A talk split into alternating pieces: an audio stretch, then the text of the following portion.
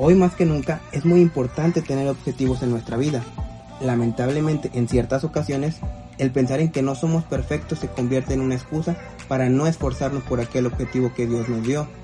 Es por eso que tenemos que tener en cuenta que la iglesia necesita objetivos, y son tres los principales que debe tener. El primero es exaltar al Señor, el segundo es evangelizar a los perdidos, y el tercero es edificar a los creyentes en la fe. Proverbios 16 versículo 3 dice, pon todo lo que hagas en manos del Señor, y tus planes tendrán éxito.